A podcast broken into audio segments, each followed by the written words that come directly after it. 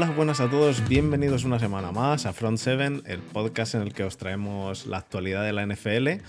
Y bueno, estamos en la temporada 6, episodio 53, y hoy, mm, semana de Super Bowl, hemos traído, hemos decidido traer a dos invitados nuevamente. Eh, llegando a la Super Bowl, traemos siempre, como ya sabéis, a los a, un seguidor de cada equipo de los que se enfrentan en, este último partido, agridulce para algunos como yo, que da fin a la temporada, pero, pero es la parte agria, pero la parte dulce es que es el partido del año. Así que esta semana tenemos con nosotros a José Ladio de, por parte de Eagles. ¿Qué tal, José Ladio? Hola, ¿qué tal? Buenas noches. Encantado de estar aquí por primera vez. Mm, hemos empezado a traer gente hace no tanto, entonces desde hace dos años, ¿no? Dos años, Aitor, un año y medio que empecé por ahí, por ahí. Y, ya y tratamos de, meternos más y, voy poquito a poco conociendo a más gente, más creadores de, diferentes equipos, así que yo estoy encantadísimo de que, de que hayas venido. Eh, muchísimas gracias por estar aquí. Y... Y Aitor, que, ya le conocéis algunos, eh, tiene su podcast eh, Raritos del Fútbol em, y es seguidor de los Chiefs. ¿Qué tal, Aitor? Pues encantado de estar por aquí otra vez, Fer. Ya sabes que siempre dame un silbito y, para lo que te haga falta eh, me tienes por aquí porque es mutuo, ya lo sabes. Así que encantado de estar hoy aquí y encantado de conocer a José Ladio, que tengo que decir aquí públicamente. Yo tengo una lista guardada en el móvil de gente que quiere invitar a mi podcast y José Ladio estaba de los próximos. Así que es un, lujo poder conocerle aquí y ya debatiré con él post Super Bowl en mi podcast. Post Super Bowl. A ver, a ver, a, ver si, si, vas con, con el, el, hacha, el Tomahawk de guerra o. no, hombre, no. O, no. Em, bueno, recordar a, a, nuestros seguidores que tenemos un grupo de Telegram abierto a todo el mundo, público, en el cual podéis entrar, participar, charlar de NFL. Mm, hay gente que quiere quedar para ver la Super Bowl, hay gente que, bueno, eh, un poquito de todo. Em, estáis todos invitados, tenéis el link en la descripción del, del vídeo o del, o del podcast. Y bueno, yo creo que habiendo hecho las presentaciones, eh, nos, nos, podemos meter en faena. ¿Os parece bien? Pues vamos Vamos a ello.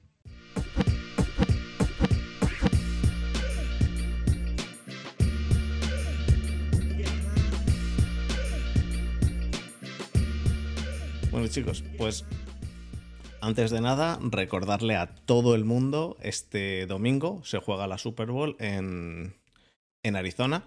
Eh, a las doce y media hora española, mm, no sé, cada hora española peninsular en cada país, que cada uno extrapole. Y bueno, eh, se enfrentan los, los Chiefs como campeones de la AFC eh, contra los Eagles, contra campeones, que, como campeones de la, NFC. Lo primero de todo, vamos a empezar por ti, José Ladio. ¿Qué es lo que la fortaleza Mm, la mayor fortaleza de Eagles que ves y la mayor debilidad en, este partido? Yo la mayor fortaleza que veo son las trincheras. O sea, yo creo que, que es la parte, digamos, donde el equipo es más fuerte y más profundo. Y, la mayor debilidad quizás la inexperiencia. Es decir, que Chiefs esto en los últimos cinco años ha jugado cuatro, si no me equivoco.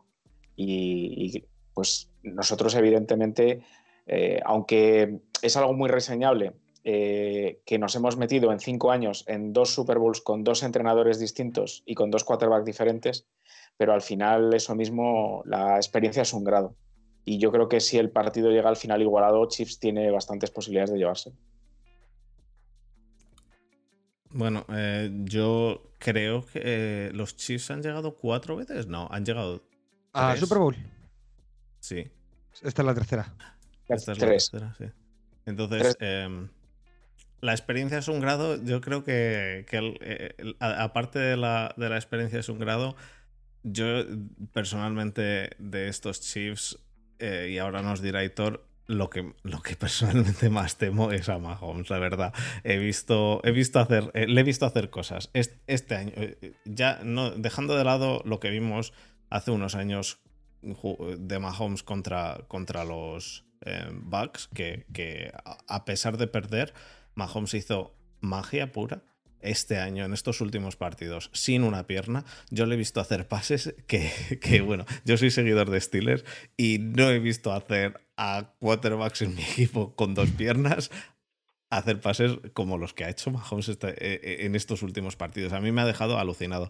Em, Aitor, por tu parte, ¿qué es la mayor fortaleza y mayor debilidad que le ves a estos Chiefs en, el partido que, se viene?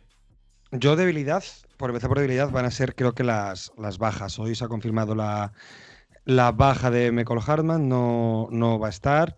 Por otro punto, lo de Michael Harman, los últimos dos meses y medio de competición ha estado. Em, pero claro, todavía está pendiente las bajas de Julius Smith-Schuster, de Lejers Sneed, de Caderus Tony.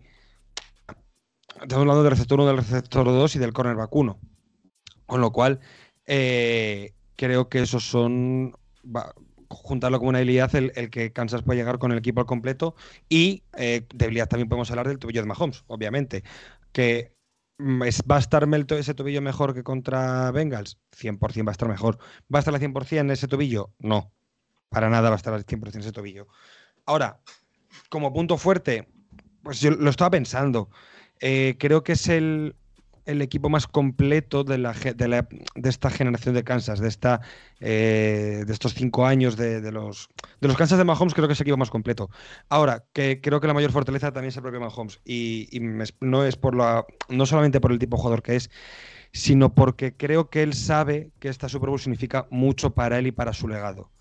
Es decir, creo que el, saltar, el dar ese salto de tener dos Super Bowls para un legado que a un, jugador que se le está exigiendo cada año constantemente, ganar el MVP y estar en, el último partido del año, él sabe de la importancia de este partido. Solo hay que ver su actitud contra Bengals, su actitud contra Jaguars, que él sabe que estos playoffs eh, van a marcar seguramente mucho, mucho en lo que sea su temporada, su, su temporada, perdón, su carrera, su legado, su todo y creo que ese punto, y ahí, ahí estoy con, de acuerdo con tanto contigo, Fer, como con Eladio, que si el partido se va muy ajustado, yo no digo que vaya a ganar casi un partido muy ajustado, pero creo que ahí, en esos territorios, en esos escenarios, se sabe desenvolver a día de hoy mejor Kansas que Eagles. Aún así, me parece bastante mejor equipo como bloque, como, eh, como compacto, mucho, más, mucho mejor equipo Eagles. Línea por línea, libra por libra, me parece mejor equipo Eagles.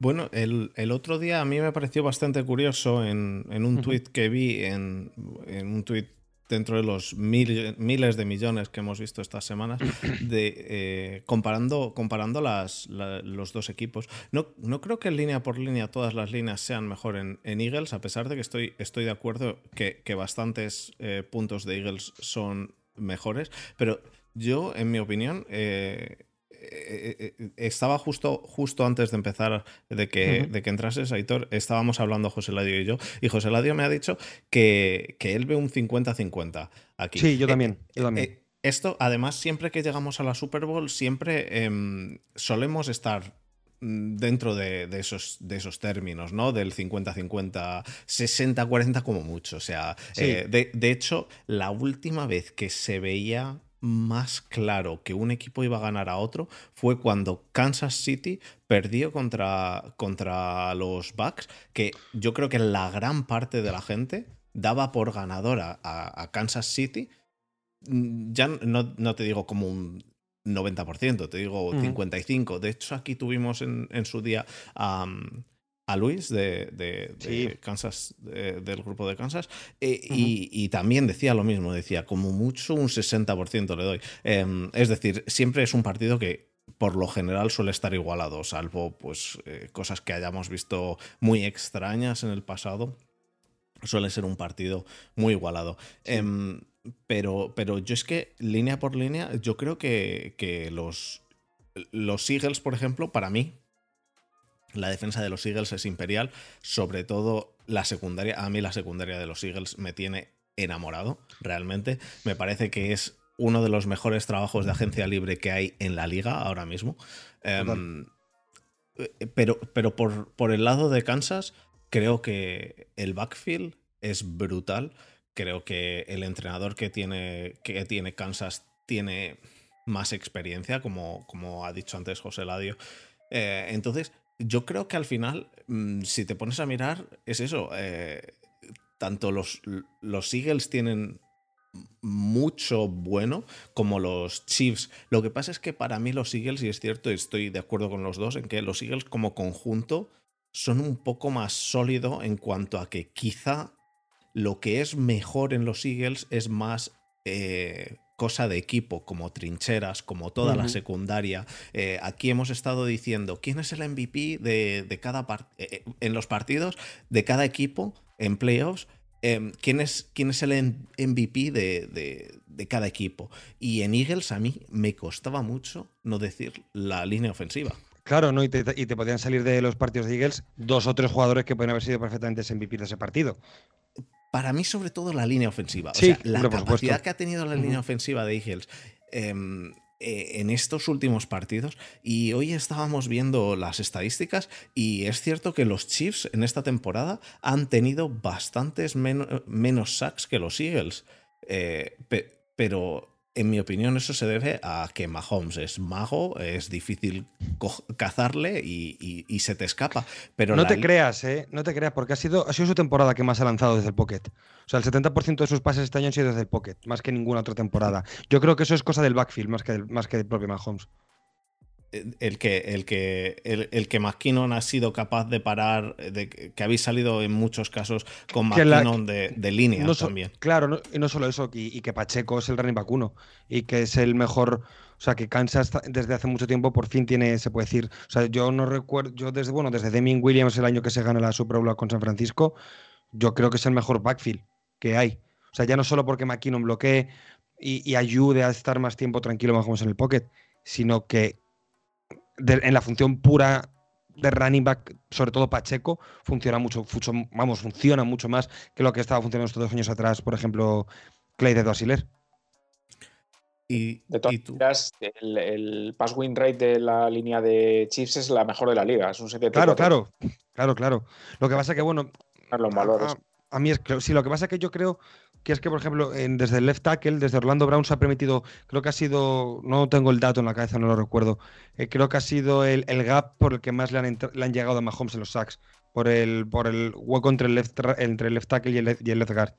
La temporada de Orlando Brown ha sido cuanto menos, bueno, no ha sido tan buena como parece, porque sí que es verdad que la línea ofensiva de Kansas pues un poco como con la de Eagles, que en conjunto, como línea, como bloque, como estructura, han funcionado muy bien los dos en lo suyo. O sea, a mí, yo, vamos, es que a mí lo de la línea ofensiva de este año de, Eagles con la carrera me ha parecido una, una, oda al juego terrestre. Sobre todo, sobre todo Jason Kelsey me parece. Yo no sé, tú Eladio lo sabrás mejor y llevará más tiempo siguiendo esto que yo, pero yo no, vamos, de las mejores temporadas de la carrera de Jason Kelsey con mucha diferencia. Sí, yo desde luego, yo llevo viendo fútbol desde finales de los 80. Yo no he visto una línea ofensiva como esta desde los Redskins de los 80. O sea, no he visto una cosa igual en lo que se refiere al desarrollo de, la carrera. Bueno, es que de hecho hay un dato, que es que eh, los Eagles eh, han batido el récord de más touchdowns de carrera en una temporada, incluyendo playoffs. Llevan 39. O sea, el récord histórico de todos los tiempos. O sea, es una, es una verdadera barbaridad. Yo sobre todo el, partido contra Giants me pareció, vamos, no... sí. Es que fue una... Fue un asfaltamiento. Sí, sí, sí, sí. Sí. Fue un poco abuso, sí, eh, eh, hay que decirlo. Cuando es un abuso, es un abuso. Totalmente. Totalmente, pero pensad eso, que, los cinco jugadores titulares y, la mayoría de los suplentes son todos del draft. es, alucinante. Para es una línea del draft para mí es importante en esto eh, varias cosas a, anotar. en, los, en los Eagles estamos viendo un equipo que en, ofensiva está claramente basado en, muy buenos drafts. Em, en una línea que tiene mucha experiencia, porque la verdad que no son jóvenes, yo creo, eh, ninguno de la línea, ¿no? Eh, bueno, hay de. O sea, porque Mailata lleva jugando al fútbol tres años. O sea... Eh, cierto, Mailata, está todavía en, contrato rookie, pero el resto, el resto me parece que, ninguno, que ninguno lo tenéis ahora mismo en contrato rookie, ¿verdad? Sí, sí, hay el Gary Izquierdo, eh, eh, ahí es que no me sale ahora el nombre, el que se ha lesionado el codo, que va a poder jugar, Dickerson, es, es, jugador de segundo año. O sea que le elegimos en el, Yo creo que de segundo año, sí. estoy mirando. Sí, vamos, de 2021. vamos, creo que es de segundo año. Sí, sí, sí, Dickerson. Es de 2021. En Nebraska de center y se le eligió un poco pensando en, pues como a Jurgens este año, en sustituir a Kelsey, porque Kelsey pensábamos, Kelsey lleva retirándose cinco años. Vamos. Sí, sí.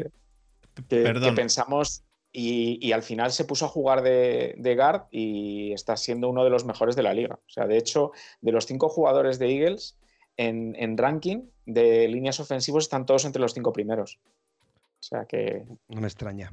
Em, José mm. Ladio, perdón, ya lo he mirado. Y es, que es, que, es que tenía en la cabeza que, hay uno en, contrato rookie. Es cierto, es Dickerson, porque Mailata eh, está ya en su quinto año y era séptima ronda. Quiero decir que, que no, no, no tenía opción de quinto año. Eh, tenéis, tenéis una línea que además eh, a mí me, me, impresiona en cuanto a que esa solidez que tiene, bueno, me impresiona, sé el motivo, pero esa solidez que tiene la habéis conseguido con em, un segunda ronda, que es Dickerson, un séptima ronda, un tercera ronda y solo un primera ronda y Kelsey que, es un sexta ronda. Quiero decir, eh, para luego también poner en contexto que muchas veces la profundidad en el draft también es importante, que la gente se fija en el primer día y, y bueno, nos fijamos todos, porque en realidad es cuando más potencial sueles conseguir, pero que es importante y es muy importante en la línea, lo que se ha dicho muchas veces, es muy importante en la línea tener un buen entrenador de línea ofensiva. Y habéis conseguido. Eso es. Habéis conseguido una línea con, con, jugadores que, eran séptima ronda, que no es lo normal, pero que habéis conseguido unirla de tal forma que, está dando un resultado muy bueno, pero muy bueno.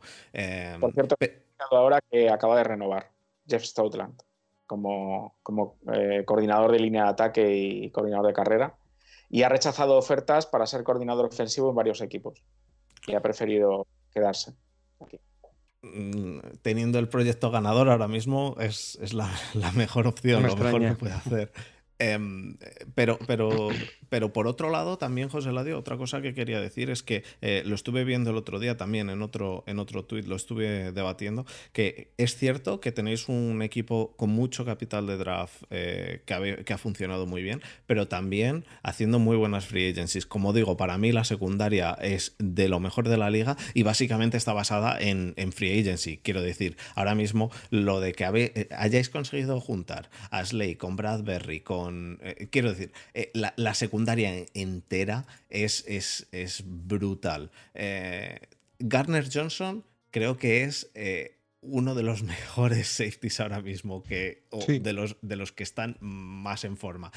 Y, los dos corners, Bradbury y, y, este, y Slay son también muy, muy importantes para esa secundaria y le ponen las cosas muy complicadas a los, a los quarterbacks. Eh, y luego además me imagino que la alegría que, que tenéis de que Bradbury viene de un rival divisional, eso, eso siempre, siempre da un poco de, gustito eso.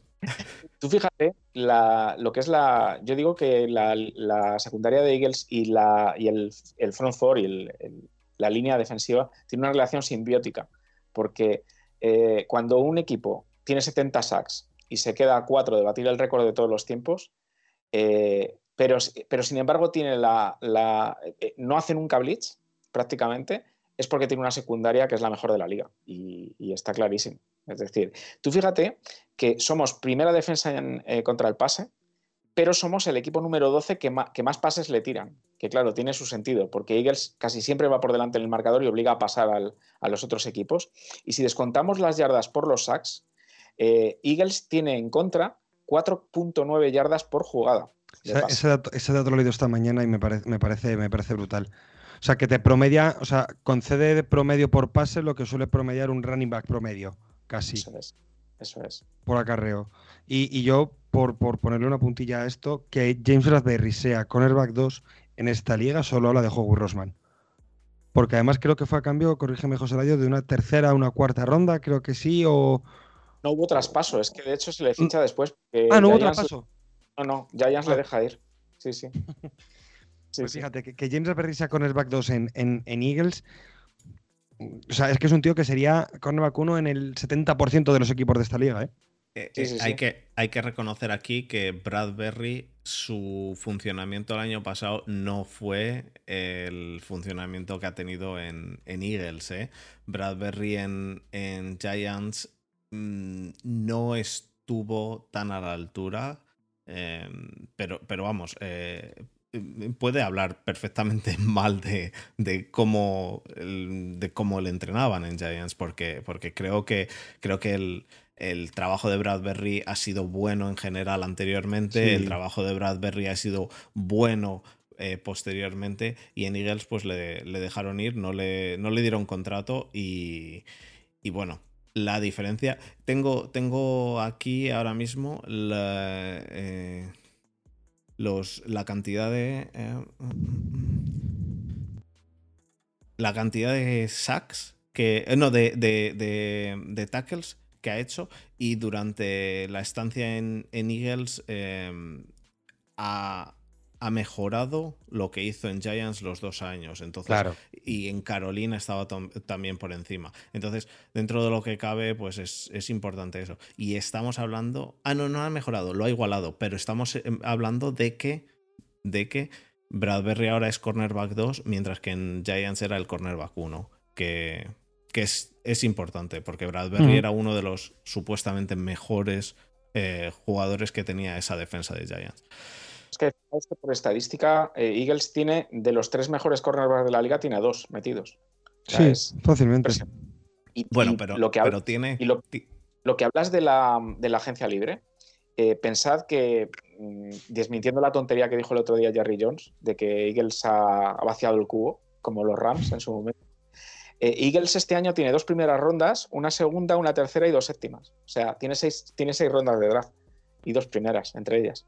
O sea, fijaos que, eh, tenemos el pick número 10. Este eso, fue por el traspaso raro, que es que no recuerdo cómo fue, de mitad de temporada del año pasado con Saints, puede ser que hubo un cambio de rondas, no, recuerdo cuál fue por porque fue, me recuerdo que fue un cacao, pero es, por eso por lo que viene, ¿no?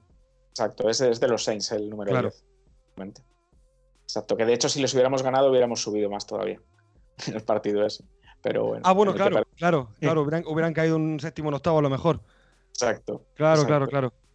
Exactamente. O sea que para mí Howie Rosman, bueno, le han dado el premio a la Asociación de Escritores Deportivos, le ha dado el premio ejecutivo del año, pero vamos, para, mí ha sido la mejor posición que yo he visto, vamos, en, en, muchos años y desde luego de Eagles ha sido la mejor. Y me preguntan mucho también comparar a este equipo con el de las otras Super Bowls y tal, y yo creo que este equipo es el mejor de la historia. O sea, a mí no me cabe duda.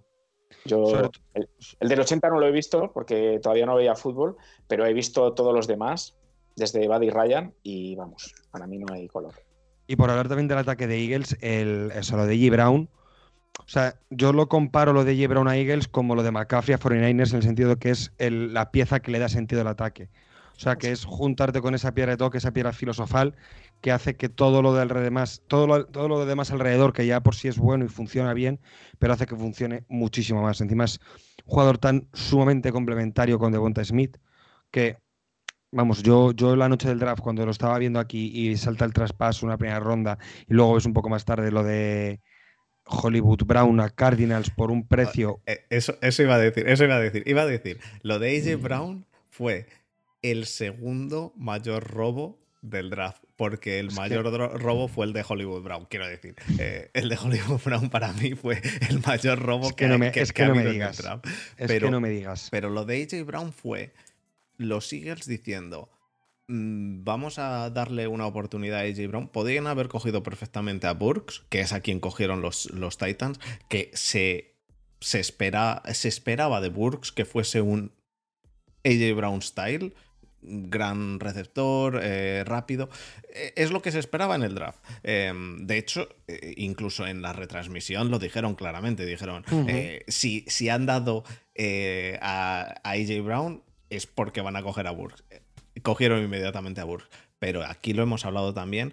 Lo mismo, el AJ Brown que jugaba en los Titans no es el AJ Brown que está jugando ahora mismo. Quiero decir, no se parece el juego que está dando AJ Brown al que daba en Titans o el rendimiento. Entonces, eh, es posible que con Burks hubiese sido algo similar también, eh, porque quizá necesitan pues ese, e, e, ese trabajo del coordinador que, que muchas veces se se deja como en segundo plano, pero que en mi opinión es muy, muy importante el tener un buen coordinador ofensivo que, consiga eh, hacer que todas las piezas funcionen juntas. Aquí hay otro matiz también, que es que Hertz y él son amigos. Y, claro. y, Hertz intentó siempre traérselo y, o sea, que esa, esa química, digamos que, que es muy importante en un juego de equipo es muy importante. Y lo hemos visto en Burrow con Chase, por ejemplo, por no irnos, por no irnos más lejos. Total, y, sobre todo en, esta rampas opción tan letal que tiene Jalen Hertz y. Joder, lo que ha sorprendido, yo creo que hasta los propios aficionados de los Eagles, la lectura pre-snap de, de Jalen Hertz. Cuando ese rampas option es un pase y ese pase es una ruta slant de Brown. Para mí, Brown es el mejor poniendo el cuerpo entre el defensor y la pelota. O sea, ese, ese pase al slant de 4 o 5 yardas por una ganancia después de 6 o 7. O sea, eso es. Yo no, ¿Cuántas veces has visto tú esa jugada esta, temporada, Eladio? 300 veces hemos visto ese, ese pase. Eh, además, es lectura, lectura, ve al otro lado, lanzamiento a los números de J. Brown y, a la, y ya está. Es que es. Y eso es, por, por, por rematar un poco lo que dices, eso es química. Eso, es. saber dónde está, eh, como es tu amigo, tienes mucha mejor relación con él, un poco lo de Mahomes y que si ¿no? Sabes perfectamente dónde está en, cada momento, en, qué punto del campo está, con lo cual el pase es teledirigido prácticamente automático sin pensar a donde sabes que está tu, tu receptor. Una, una pregunta, José Ladio. Has dicho antes eh, cosa eh, que, una cosa que me ha parecido curiosa y que yo he de decir que no estoy 100% de acuerdo. Has dicho que del top 3 tenéis a dos eh, cornerbacks del top 3 eh, en Eagles. Yo, es que, ¿Y quién es el, top, el otro del top 3 para ti? No recuerdo quién era, pero, pero esta estadística la he leído durante todo el año. O sea, todo el año, todo el año he estado leyendo analistas de que no sé si era Pro Football Focus o no, o no es Gen Stats, en eficiencia defensiva siempre había dos de Eagles y. Ah, vale, vale. sí, el otro. El orden iba cambiando. El otro, el otro, será Sos Garner Johnson, el de. Es que para mí, Sos Garner, el de Jets. Para mí, Sos, eh, Garner es, es, directamente un monstruo de otro planeta que, que se va a llevar, se debería llevar, el Defensive Rookie of the Year y personalmente creo que se debería llevar el Defensive Player of the Year este año, los dos, eh, porque me parece que, ha llegado a la liga y, ha demostrado... Eh, ciertamente el Defensive Player of the Year se lo va a llevar seguramente Bosa. Eh, estará por Bosa o Nick Bosa o Chris Jones. o Jones correcto. Pero yo creo que yo creo que se lo va a llevar Nick Bosa. Pero aún así mm, lo de Garner, eh, lo de Sos Garner ha sido brutal. Pero yo es que por modo de juego, eh, eh, igual que pongo a Slay, perfectamente le podría poner en el top 2. yo es que Ramsey me gusta mucho, le pondría quizá en el 3 a Ramsey. Pero, sí que es cierto que. La temporada no ha sido buena. ¿No ha sido buena? Pero sí ha sido el único que ha hecho algo. Pues imagínate. el país de los pues imagínate cómo estaba el panorama en, los Rams. sea, o sea, mm, la temporada, o sea, que decir, no ha sido buena para el nivel de lo que nos tiene acostumbrados últimas temporadas de Jalen Ramsey. Eso es. Quiero decir que si la temporada de Jalen Ramsey la hace un rookie, estamos hablando de una muy buena temporada. Pero como Jalen, pues es como Aaron Donald. Aaron Donald es que esta temporada no ha decidido jugar. Mira, es que eso, yo eh, no estoy del todo de acuerdo con Ramsey. Estoy estaría de acuerdo, mira, con Jair Alexander, estaría de acuerdo. Jair Alexander nos tiene acostumbrados a un juego que no ha demostrado. Pero, pero Ramsey. Tiene muchos días malos, ha tenido muchos días malos en el uno contra uno y en Red Zone se ha comido muchas, muchas, muchas. Sobre todo el primer, el primer o sea, es que el, para muestra un botón, el primer día en, la jornada 1 contra Bills, Stephon Dix hace con él lo que quiere constantemente en la primera jornada. Que a mí me sorprendió. Pues. Sí, sí. Pero la primera, la primera jornada siempre hay que cogerla con pinzas. Sí, claro, pero me refiero que, que, para mí esa es la muestra del resto de la temporada de Jalen Ramsey, que ha tenido momentos muy buenos porque es un jugador de época, el mejor cornerback quizás los últimos 5 o 6 años, pero que no ha sido una temporada acostumbrados al nivel que, que estamos acostumbrados a verle. Vale, os lo compro, os lo compro. Eh, hablamos un poco entonces de Kansas. Em, Venga. Kansas viene, pues eso, eh, con muchísimas lesiones. En este último partido, eh, básicamente jugó, jugó Mahomes y ganó el partido Mahomes porque no le quedaba ningún otro jugador. No quedaba nadie sano. Realmente le pasó balones a, todo el mundo. no se sabe quién va a llegar, no se sabe quién no va a llegar. Se sabe que Mahomes está regular del pie. Eh, se sabe también que la defensa de Eagles no es la defensa de, Bengals. Debería enfrentarse contra una defensa que puede tratar de asfaltarle bastante más. Eh, por lo tanto, lo va a tener complicado Mahomes en este, en este aspecto. Y en mi opinión, la clave no es tanto Mahomes. Y ahora me podéis dar vuestra opinión, sino Kelsey si Kelsey, si el Kelsey de Chiefs, porque recordemos que tenemos a dos Kelseys en esta, en esta Super Bowl. si, el, si el Kelsey de Chiefs em, vuelve 100% sano, cosa que no sé porque está, la, información que yo he leído no encuentro nada acerca de, y me imagino que se, lo estarán guardando. Espamos en la espalda. ¿El qué? Espasmos en la espalda desde un par de días eh, antes del partido y tiene problemas lumbares. Eso es lo, que tiene Kelsey. Lo que, lo que tiene, lo sé. Lo que no sé es si va a estar, si, si se espera que esté al 100%. Va a estar, tranquilo. Va a estar. ¿Seguro? Vamos, 100%, ya te lo digo yo.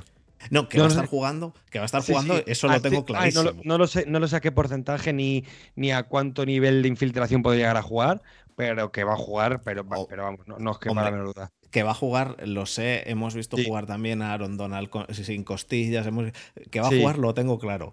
¿A qué nivel puede jugar? Ese es el no punto no, que... no lo vamos a saber. Y ese es el punto que, en mi opinión, puede tener la clave de la ofensiva de, Chiefs, porque la ofensiva de Chiefs, Mahomes, sabemos quién es, sabemos que es un monstruo incluso sin pie pero, pero quedarse sin armas le costó mucho el otro día el partido. Le costó mucho porque, porque es que veías que no había a quien pasarle el balón. No, no, no, ¿A quién se lo pasas ya? Eh, Hombre, a, a Marqués Vázquez Escaldín le hizo hacer prácticamente el mejor partido de su carrera.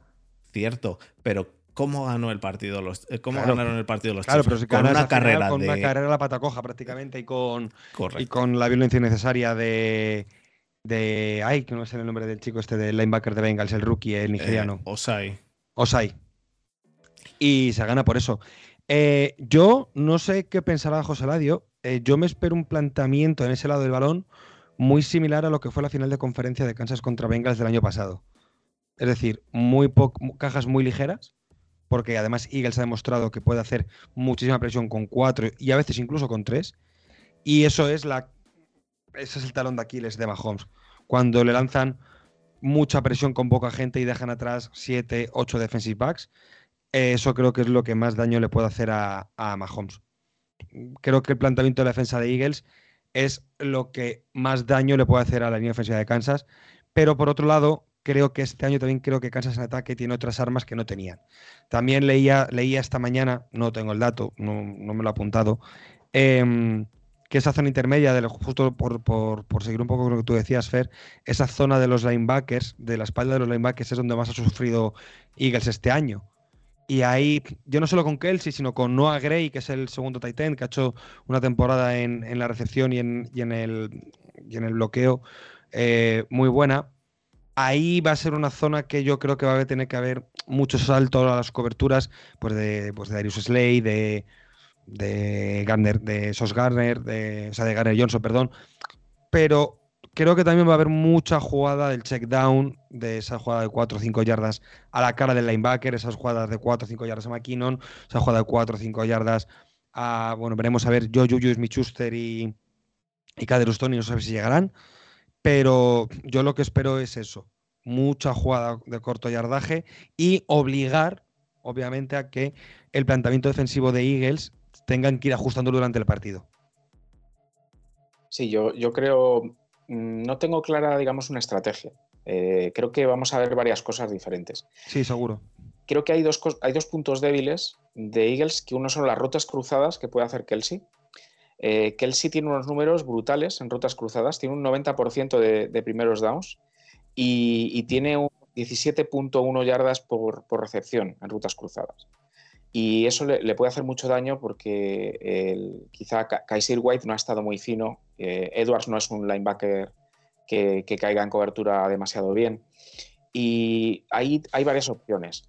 Eh, yo creo que podemos ver brackets, podemos ver quizá eh, zonas y dos contra unos, podemos ver también Garner Johnson cayendo con Kelsey en individual. O sea, yo creo que que no, no hay un, yo no veo un plan claro, digamos, o incluso formaciones con, con dime o incluso con siete defensive backs. Luego también Chiefs, eh, yo le doy un mérito tremendo a Andy Reid, eh, cómo se ha reinventado este año. Eh, Mahomes, solamente un 8% de sus pases han viajado más de 20 yardas por el aire. Sin embargo, son el equipo que tiene casi 3.000 yardas en yards after, catch. O sea, eso te, te indica el, talento que tienen los jugadores para desarrollar yardas después de la recepción. Eh, entonces, por eso creo yo que sí que vamos a ver cajas ligeras. Yo pienso que sí, porque además con cuatro puede presionar perfectamente. Sí, sí, pero perfectamente. No tiene ningún problema. y, yo creo que la guerra va a ser un poco. Eh, eh, yo, voy yo creo que vamos a ver screens de, de, Chiefs. Sí, sí. Vamos a ver mucha recepción de los running backs. En defendiendo recepciones de running back, Eagles está en la parte baja de la tabla. Y, vamos a ver mucho eso y va a ser muy importante, eh, yo creo, eh, Josh Sweat y Reddick contra los dos tackles. Eso yo creo que va a ser fundamental. Sí, y sobre todo yo creo que ahí vamos a ver mucha ayuda de, en este caso McKinnon, que es un running back que bloquea muy, muy, muy bien y en, sobre todo en el partido contra Jaguars fue el, bote salvavidas de, de Mahomes contra Jaguars en la segunda parte. Em, yo, espero también mucho eso, porque además tú, José Ladio, seguro lo sabrás mejor que yo. Claro, yo no tengo el dato, no, no, no lo sé los datos, tendría que haberlo mirado, pero es como que esa zona de los linebackers creo que es como la, quizás la zona más débil dentro de lo que es la defensa de, de, los Eagles, tanto la espalda como la cara del linebacker, esas jugadas de, de, de check down le cuesta mucho llegar a, los linebackers porque precisamente son linebackers muy pesados, muy de presión, no son tan... no tienen esa agilidad o esos desplazamientos laterales del linebacker moderno, véase Micah Parsons, por poner un ejemplo muy, muy, muy extremista. Sí, sí, yendo contra, yendo contra, e, contra el linebacker, eh, tienes las de ganar, o sea, tienes, tienes ventaja. Pasa es que Ganon para, poder impedir estas jugadas también utiliza mucho utiliza muchas jugadas de, disguise, de disfraz, de hacer una cosa y poner otra, y utiliza mucho a Garner Johnson y a Bonte Maddox en situaciones con los Tyrants, por ejemplo. Claro. los, utiliza en conceptos de zona, donde hace brackets en, el centro. A, veces hay jugadas donde puebla mucho el, segundo nivel, el centro del segundo nivel, la zona underneath, la, la puebla con varios jugadores. Eh, y, bueno, yo creo que por eso digo que creo que vamos a ver, vamos a ver varias cosas diferentes. Eh, podemos ver incluso eh, lo que hizo Bengals en un momento dado con, con Trey Flowers, que fue ponerle individual con Kelsey y el resto de los jugadores en zona. Podemos ver ese tipo de, movimientos por parte de Gano. Sí, y yo luego, por, por hablar también del otro lado del, del balón, eh, tengo muchas ganas, muchas expectativas. Ahí estoy quizás un poco más expectante de ver cómo plantea el partido español en defensa. Porque. Crees, que, crees que es este double creo threat... Que, creo, que por ahí pasa, creo que pasa más por la clave, por ese lado del campo que por el otro.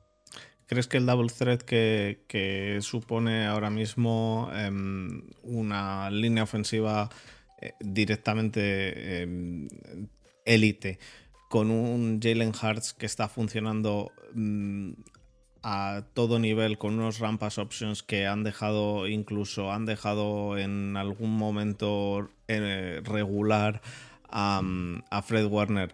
¿Crees que, ¿Crees que eso es un punto que vuestro middle linebacker va, a saber leer bien, va, a encontrar? Es que, es que el problema que no es doble amenaza, es que es triple amenaza. Es decir, porque puede ser de pase, puede correr el running back o puede, poder el, el, o puede correr el quarterback o o sea, es que son muchas amenazas, con lo cual yo, yo espero que, o creo, creo que van a tener mucha eh, que el, entrenador de linebackers va a tener mucha sesión de vídeos esta semana con, con el cuerpo de, de linebackers, porque va a ser un partido donde creo que va a ser más importante la lectura del linebacker que la ejecución en sí. Porque... Estoy, de acuerdo, eh, como, pero y, literalmente igual que vimos en el partido de Niners, claro. en la cual la lectura del linebacker era lo que desencadenaba en. Porque a el resto de la jugada. A Hartz o le lees o no le alcanzas. Quiero decir, no le alcanzas. Eh, o, el linebacker sabe que tiene que salir a por él, o como dude, no va a llegar. Entonces... Claro, ya no, y ya no solo eso que llegue, sino que a Filadelfia no le importa que Hartz tenga que correr en vez de 15 yardas, tenga que correr 7 a Filadelfia no le importa. De hecho, creo que esa hasta sería hasta más inteligente esas jugadas de, de corto yardaje, pero que al final jugador de corto yardaje lo que va a hacer a Filadelfia es tener más tiempo de posesión. O sea, esto te caballo rey, más tiempo de posesión, mejor más fuera de tiempo del campo, que es el por muy ABC del fútbol americano que sea esto, pero muchas veces creo que se peca o, caemos todos, yo el primero, en sobreanálisis. Pero creo que esas lecturas de, de Nick Bolton, que ha hecho una temporada excelente. Para mí, vamos, me, tiene, me tiene fascinado el, el middle linebacker de Kansas. Eh, Willie Gay, eh, veremos a ver si, si tiene algún snap Leo Chenal que ha tenido momentos, momentos irregulares. Eh, pero creo que pasa por ahí más el, el, el, punto de la defensa de Kansas contra el ataque de Filadelfia, casi más por la lectura que por la ejecución en sí. Porque si tú eres capaz de descifrar esas. Además, luego tienes también esas motions que se abren, que se quitan, que se ponen aquí, que o sea, un poco estilo Sanahan, ¿no? No tan exagerado como, como Niners, pero, pero creo que pasa por ese lado del campo casi, casi más que por el otro. A mi manera de verlo, ¿eh? Seguramente estaré equivocado. Sí, eh, yo creo que la mayor ventaja que sacamos con Hertz son las lecturas que hace. Claro. La lectura que hace Hertz cuando en la rampas option o en la sonread eh, eh, no es una lectura pre-snap, es una lectura ya con la defensa moviendo. Entonces, esto lo hace muy bien. Lo hace muy bien el, leer rápido. Por ejemplo, fijaos lo que hizo 49ers con Ufanga. A Ufanga lo baja prácticamente a, la caja y, lo que hace es, él está viendo que hay unas jugadas de carrera donde tienen ventaja por un jugador y baja a Ufanga para tapar ese jugador. ¿Qué hace Pues pone al running back a bloquear a Ufanga y corre Hertz. Y y de esa manera pues consiguieron un drive prácticamente sostenido, acabaron anotando. Eh, problema que veo yo también respecto a la defensa de Chiefs, eh, que juegan casi siempre con dos safeties profundos, mm. junto a Manco Y este año Hertz contra ese tipo de defensas pues ha tenido un 76% de pase y un, el mejor rating de la NFL de los quarterbacks 112.3 contra la defensa con split safeties, 6 touchdowns y 0 intercepciones. Claro, por eso, precisamente por eso yo también quiero ver el planteamiento español, porque el, planteamiento de la defensa de Español en temporada regular con el de playoff varía muchísimo. Siempre le, aprieta una, marcha más española a la defensa de Kansas. Pero porque Kansas ha sido un equipo que se ha protegido mucho de lo que ellos han hecho siempre, que son esas big plays. Porque eh, no, es que no sé si yo creo. No creo que vayamos a ver tanta cover 2. Pero claro, también hay. Porque yo fíjate, Eladio, que yo creo que si hay. que que a Jalen Hurts con una big play a AJ Brown o de Bonta Smith le abre, le abre el partido por completo a, los Eagles. Por desgracia para Kansas, ¿eh? Pero creo que el, pase del otro día, que, es, que es un poco sobrelanzado a AJ Brown, si ese pase lo completa contra Kansas o contra Devonta Smith, ahí creo que Kansas puede sufrir mucho por, por, el, ajuste del, ajuste durante el partido, porque ya es, dice, vale, si es, estoy lanzándole blitz, estoy lanzándole presión con 5 eh, y me estoy lo de taparse los pies o de taparse la cabeza, ¿no? Si Jalen Hurts consigue em, conectar una, creo que a Kansas le va, le va a poner en, serias dudas. Ahora, creo que Kansas va en, el planteamiento de, Kansas debería pasar porque sea Jalen Hurts el que te gane el partido por aire, no por tierra. Porque por tierra te va a ganar. Porque Jalen Hurts para mí es un quarterback que a mí me ha sorprendido, pero muchísimo. Pero, obviamente, al igual que me parece buenísimo, obviamente todos sabemos que pasando no es Mahomes, no es Barrow, no es Allen, no es, no es este tipo de quarterback, tiene otras características que los demás no tienen, pero que es, oye, que te gana Jalen Hurts en, juego aéreo, pues chapó, no, no, se puede hacer nada. Pero Kansas debería poner el partido en las manos de, de Jalen Hurts, no en los pies. Sí, pero de todas maneras ha demostrado este año, por ejemplo, con Titans hizo casi 400 yardas de pase y 4 touchdowns. Claro, claro, pero, pero Pero yo, si me permites, tengo la duda. Sí. Porque fijaos que los, de los cuatro peores partidos que ha hecho este año pasando, tres han sido de los últimos. Entonces, yo la duda que tengo es si esto es eh, por otra razón o es por la lesión del hombro, que yo tengo mis dudas. Claro, es que eso. Por... Es mucha casualidad, ¿sabes? Pero el otro es día, que- el pase que has comentado, Claro, Ah, es que sobre, eso hubiera tuvo lanzado dos- dos yardas. que eran pasos, pases mal tirados, o sea, que era, Sí, que era sí. un pase demasiado, demasiado fuerte, ¿no? Claro, pero es que en, en estas tres últimas jornadas de Eagles que juega Gardner Minshew, pero creo que la última la juega Jalen Hurts, ¿puede ser? ¿La última de todas la llega a jugar Jalen Hurts? Eh, sí, sí, Sí. el último partido contra Giants, precisamente. Claro, ese lo juega Jalen Hurts. Pero Sí. estaba, o sea, ¿esa vuelta estaba en plazo o adelantaron la vuelta? Eh, no, más o menos estaba en plazo. O sea, Vale. con lo que, eh, lo que pasa que, bueno, puedes, no lo vamos a saber nunca. No. Realmente sí, porque de los tres últimos partidos Eagles tenía que ganar uno. Y perdemos con Claro. Dallas, perdemos con Saints. Y entonces el último partido era todo nada, era ya un partido de playoff. O sea, Claro si que es. Sí, porque si no pierdes el sit 1. o sea, te quedas fuera del SID 1. Claro, y se ha por- demostrado que con las lesiones que teníamos y tal, el SID 1 era fundamental para Eagles. sí, de total. dos partidos fuera para llegar a la Super Bowl a jugar dos partidos en casa y tener un- una semana de descanso extra, pues se ha visto. Además, Sí. a lo mejor la vuelta de Jalen Hurts sí que estaba en plazo, más o menos en plazo, pero seguro, seguro que si no le hubiera hecho esa falta a Eagles, no hubiera jugado casi seguro. No hubiera jugado, evidentemente. Hubiera hecho, descansado, pero eso es. Sí, sí, seguro. Insu, o sea, Mm. total. De, ¿Tú qué opinas, de- ¿Tú qué opinas de Kansas, Fer? Yo lo que opino eh, de, de la defensa de Kansas. Sí. Yo lo que opino de la defensa de Kansas es que eh, lo que lo que habéis dicho, estoy totalmente de acuerdo. El, el- la triple thread esta de, de, de Hearts le, le va a costar mucho a Españolo. Em, creo que en la defensa de Kansas está algo por debajo de la, de la defensa de, de Niners, porque creo que la defensa de Niners sí. es directamente brutal. Entonces, creo que os va a costar bastante, porque claramente a Niners le costó mucho el partido. Por otro lado, a Niners le costó en muchos casos el partido porque al no tener un quarterback, porque no tenía quarterback Niners, quiero decir, ya lo que, lo que quedaba, incluso, incluso jugando con su, con su quarterback 4, ya no le quedaba, ya no era quarterback, quiero decir. No, no. Lo que vimos, lo que vimos en ese partido, una vez se va Purdy, es directamente eh, mm, pues los Niners tratando de sobrevivir, pero al estar tanto tiempo la defensa en el campo. mm, hubo un momento en el cual se notaba el desgaste, Sí. se, se veía claramente, y eso no debería suceder contra Kansas, no debería. Entonces, eh, en mi opinión, vuestra defensa lo- es, es peor que la de Niners, pero por otro lado, vuestra defensa va a estar más fresca que la de Niners. Aún así, lo que he dicho, yo el ver cómo Hearts acababa volviendo loco a, a, A Fred Warner. a Fred Warner, me parece que, me parece que es algo que os, os puede complicar mucho la cosa. Mm, No sé eh, lo que veremos de, de Hearts en pases largos. Por, por meter un poquito de pullita, creo que Andy Reid sí tiraría el pañuelo en el pase que, que- que vimos el otro día. Que no te quepa la menor duda. En el pase que vimos el otro día, Andy Reid, en mi opinión, sí que tiraría el pañuelo. Sí, sí, pero que no Eh, te quepa la menor duda. Y yo creo que no, que no era, que, que era incompleto.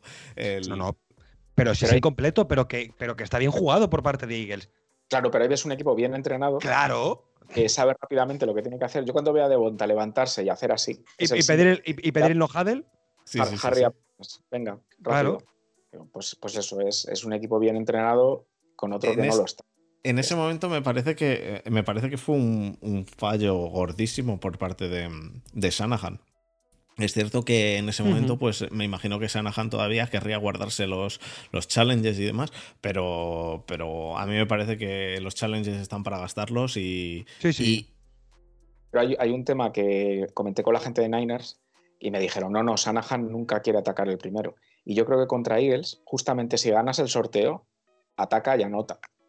Porque como, como les dejes el balón a ellos, te van a anotar siete en la primera y ya van detrás. Y, y les estás haciendo el juego que ellos quieren. O sea, yo de Kansas City, si ganara el sorteo, yo ataco primero y yo anoto. Y yo intento anotar siete además. Sí, sí, sí. Yo por...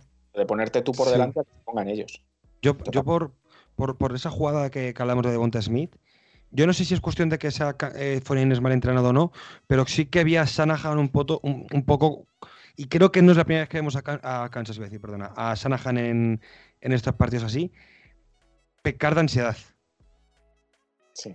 Creo que hay un momento que por el susto de primero de Bosa, no, primero de Warner, luego de Bosa, eh, y cómo se iba y cómo se iba mm, desarrollando el partido, creo que Shanahan entra en un momento de ansiedad. Y creo que es el creo yo que es el, motivo por el que no lo pide. Puede ser. Eh, eh, hay un momento en el cual es eso, lo que tú has dicho. Warner sale con el hombro mal, que luego vuelve y juega bien el partido. Quiero decir, juega bien el resto del partido, a pesar de que yo estaba eh, pensando, puede estar a medias, pero no, juega, eh, realmente juega bien. Quiero decir, realmente, realmente lo que vi de Warner fue eh, cagadas de, leer un poco tarde y no llegar, obviamente. No llegar, ver directamente que se le había ido Jahars, que, que es que no era capaz de llegar. Entonces, y estamos hablando de Warner, que es para mí, si no el mejor, eh, dentro del top 3 de linebackers, de middle linebackers de la liga. Para, mí, seguramente el, top 1, pero bueno. Em, entonces, eh, teniendo, teniendo eso en cuenta, el enfrentarse a estos Eagles y que vienen como vienen, porque vienen como vienen, a mí me parece que lo, vais a sufrir en defensa. Que este partido que vamos a ver va a ser un partido que se va a sufrir por los dos lados. Que no es un partido en el cual. Y, y, esto y es algo que me gusta. Es algo que. Eh, y también lo, escribí el otro día en Twitter. A mí me parece, yo soy de los que opina que los equipos lo que deben estar para ganar Super Bowl. Yo sé que se dice, no, las defensas ganan Super Bowl las defensas ganan campeonatos. Para mí, los que ganan campeonatos son los equipos balanceados. Los equipos que tienen un buen ataque y una buena defensa. Y no un equipo que tiene un ataque sobresaliente con una defensa malísima o una defensa sobresaliente con un ataque malísimo. Que lo hemos visto. Hemos visto un ataque de, de Denver ganar sin saber cómo. Sin saber cómo nadie. Los Ravens de Flaco, por ejemplo, también los Ravens de Flaco. Bueno, no, los Ravens de Flaco, Flaco en ese, en ese, en ese entonces es el único año que Flaco hizo bueno. que, sí, pero Sabéis que eh, seis veces ha ocurrido, que no va a ser este año, porque somos la defensa número dos, no somos la número uno. Pero seis veces ha ocurrido que el ataque número uno de la liga ha jugado la Super Bowl contra la defensa número uno de la liga y, casi siempre ha ganado la defensa. Claro. El balance es 5-1. Y la única vez que ganó el ataque número uno fueron los 49ers en 1990. O sea que, que, además le apalizaron a, Denver 50 10.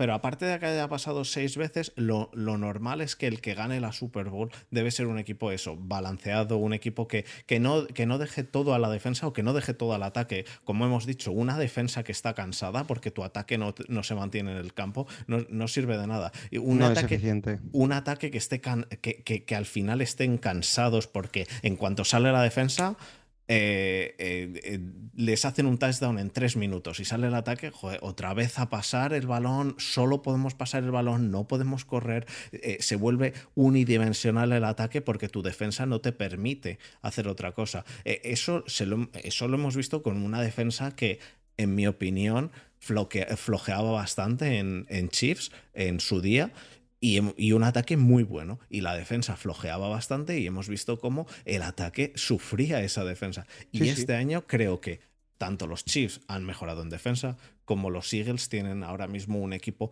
bastante sólido en los dos sitios. Entonces, estamos viendo un, partido que, eh, en mi opinión, lo que más miedo tengo realmente de, para, para disfrutar el partido es que empieza el partido y esta defensa de Eagles lesione a Mahomes y me destroza el partido. Porque yo, sin ser seguidor de ningún equipo, yo he de decir que voy a ir con la camiseta de Eagles. Me la van a dejar y voy a ir con la camiseta de Eagles. Me apetece que Eagles gane.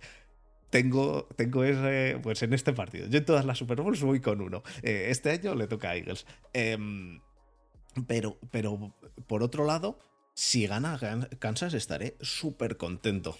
Súper contento, porque lo que quiero es ver un buen partido. Si los Eagles lesionan a Mahomes, me va a destrozar más que, cualquier otra cosa. Porque veo que Mahomes, si va con el pie así, los Eagles son, eh, con esta línea defensiva, son capaces de arramplar y de, llevárselo por delante. No deberían, no debería pasar. Pero si sucede eso, o me va a destrozar, porque, porque eh, yo sé que los, los, seguidores de Eagles van a estar muy contentos de que ya tiene el partido cuasi hecho, porque, porque los, los Chiefs eh, sin Mahomes lo van a tener muy complicado. Em, pero, pero yo quiero ver un, un buen partido. Un buen partido, ante todo. Yo por, por también por, por coger otro poco, eh, un poco el guante que ha dicho antes José Ladio, por la parte de Eagles, o sea, Eagles viene de dos partidos de playoff sencillos. Sencillos en el sentido de que el devenir del partido ha sido sencillo. Sobre todo el de Giants, que lo cierráis el descanso, ¿cuánto? ¿28-0? ¿28-3? Y 1-7. 21-7 de Giants. Em, espera, espera un momento, un momento. Yo... es, verdad, sí. Tiene razón. Pero e, es sencillo porque los Eagles lo juegan bien. Sí, sí. pero a lo que te voy. Que los Eagles lo juegan muy bien el partido, pero creo que es también un claro ejemplo del momento en el que están los Giants y el momento en el que están los Eagles. Están los dos en puntos muy distintos. Uno está en la Super Bowl y otro está en construcción. De hecho, seguramente que Giants llegara a la ronda divisional es hasta un poco irreal, a mi manera de verlo. Creo que no, o sea, que compite muy bien y tal, pero por talento no, no creo que sea un equipo de estar ahí. El partido Froeners se desarrolla como se desarrolla, las lesiones, el cuarto quarterback, eh, hasta Christian McCaffrey tiene que jugar un snap como, como quarterback. Es decir, como yo creo que va a ser un partido muy igualado, que va a estar constantemente en anotación arriba, anotación abajo, creo que no creo que ningún equipo se vaya a ir en el marcador mucho. Y si en el supuesto caso de que Kansas se fuera, por ejemplo, con 10 puntos arriba, quiero ver a Eagles cómo se enfrenta contra situaciones que no le está yendo el, viento de cara. Porque eh, no, digo que vayan a hacerlo ni mal ni bien, sino es que en estos playoffs no se lo hemos visto aún. Y más aún con lo que decía antes también José Ladio, ¿no? De a ver cómo está ese, ese hombro de, mm, de Hertz, que ahí, que en esa, que en esa situación, no porque yo sea de Kansas, pero todos hemos visto a que en esas. En esos partidos tan igualados, o incluso cuando ha, habido que remontar puntos, Mahomes y Kansas han estado o han sabido levantar los partidos. Sin ir más lejos, la, la Super Bowl que ganan a, a, San Francisco en, en Miami, que a falta de 7 minutos están 10 puntos por debajo. Y acaban ganando el partido por 11 puntos. E, es cierto que si hay que confiar en un brazo, obviamente se confía en el brazo de Mahomes. obviamente. No, pero no, te hablo solo del brazo, sino del, devenir de, los, de, de la interpretación de los, de los, equipos y casi más de los equipos de las bandas. Porque aquí va a ser un partido muy de bandas también. Ahí está lo que ha dicho José Ladio al principio, que una de las cosas que teme es la, inexperiencia frente a la experiencia que tenéis vosotros. Eso, estoy totalmente de acuerdo con eso. La inexperiencia que tienen los Eagles. Eh, por otro lado, también creo que los Eagles em, son un poco, bastante menos, eh, pero son un poco en mentalidad del equipo también un poco más underdog. Y, eso quizá también les, les da, les da un, punto, un punto más a favor en, ese, en ese aspecto. Sí, en peligrosidad por ser más underdog, sí. Exacto, los Eagles eh, van, pues eso, lo que hemos dicho, con un equipo muy basado en el draft, con un equipo que, es bastante joven, con un, con un head coach mm, que, que, bueno, no sé si será coach of the year, pero, pero sin duda, si se, si se los lleva. Considerado, yo creo. O sea. ¿Cómo? Que ni siquiera ha sido considerado. O sea, que una, cosa que me hace gracia este año de Eagles, o sea, no, no, es, no es llorar, es contar algo que ocurre y yo no le encuentro explicación. Hassan Reddick no es considerado para jugador defensivo del año, con los números que ha hecho.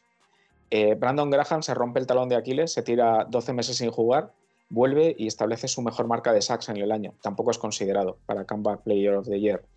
Y Nick Siriani eh, que ha mejorado la marca de Eagles, que eso eh, no, lo había hecho nadie con un equipo, durante tres años consecutivos, aumentar en cinco victorias cada año y mete al equipo en la Super Bowl y tampoco es considerado para entrenador del año. O sea, no lo sé. Es, es importante que el entrenador del año no debería, no debería afectar el haber ido a la Super Bowl o no, porque siempre tiene que ser solo de regular season.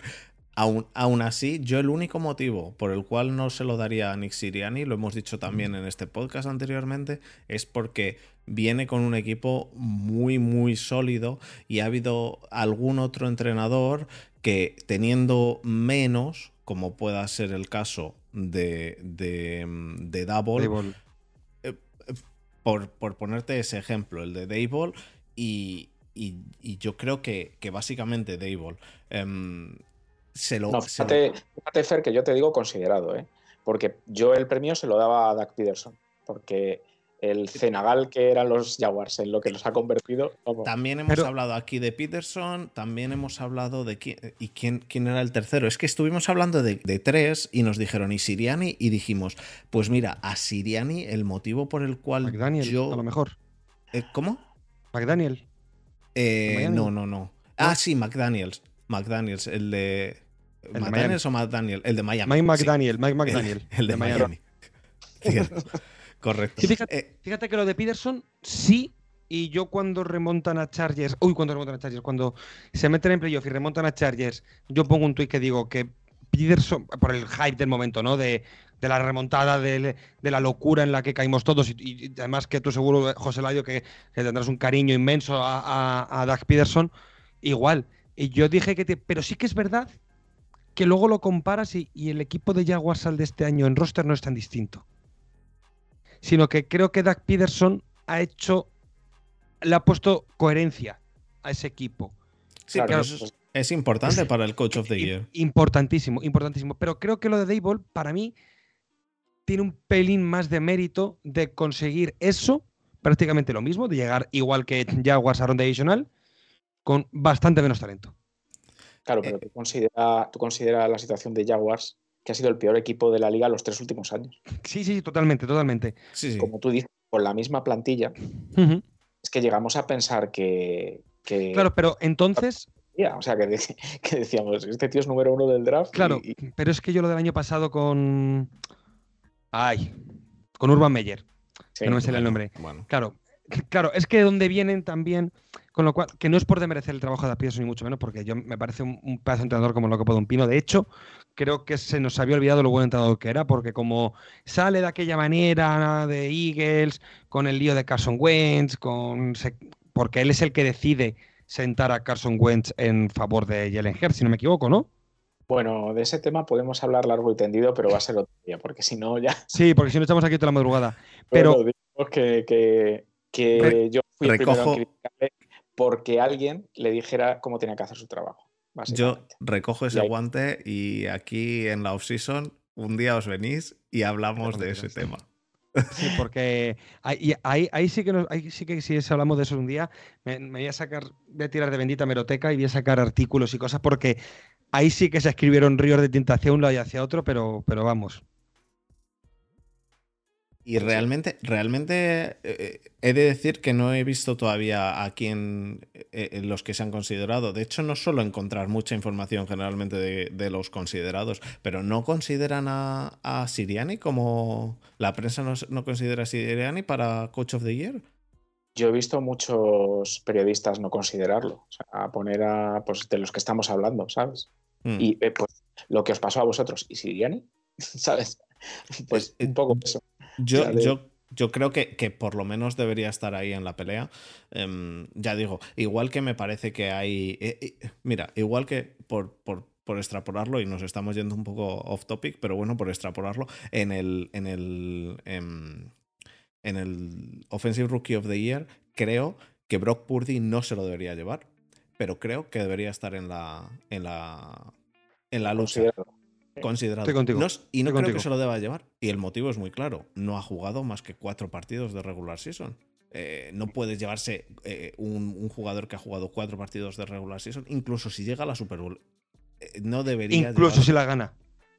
Incluso si la gana, correcto. Pero es que si la gana. Premio temporal, eso es un premio si la gana da igual porque se la, gana el día siguiente de que haya el premio. Entonces, pero, pero incluso si llega a la Super Bowl, no debería llevárselo. El motivo es muy claro. Eh, ha jugado cuatro partidos de temporada regular. Creo, en este caso, que el, Offensive Rookie of the Year se lo debería llevar eh, Kenneth Walker, seguramente, en mi opinión. Pero bueno, eh, ¿quién, se lo lleve? pero debería haber jugado.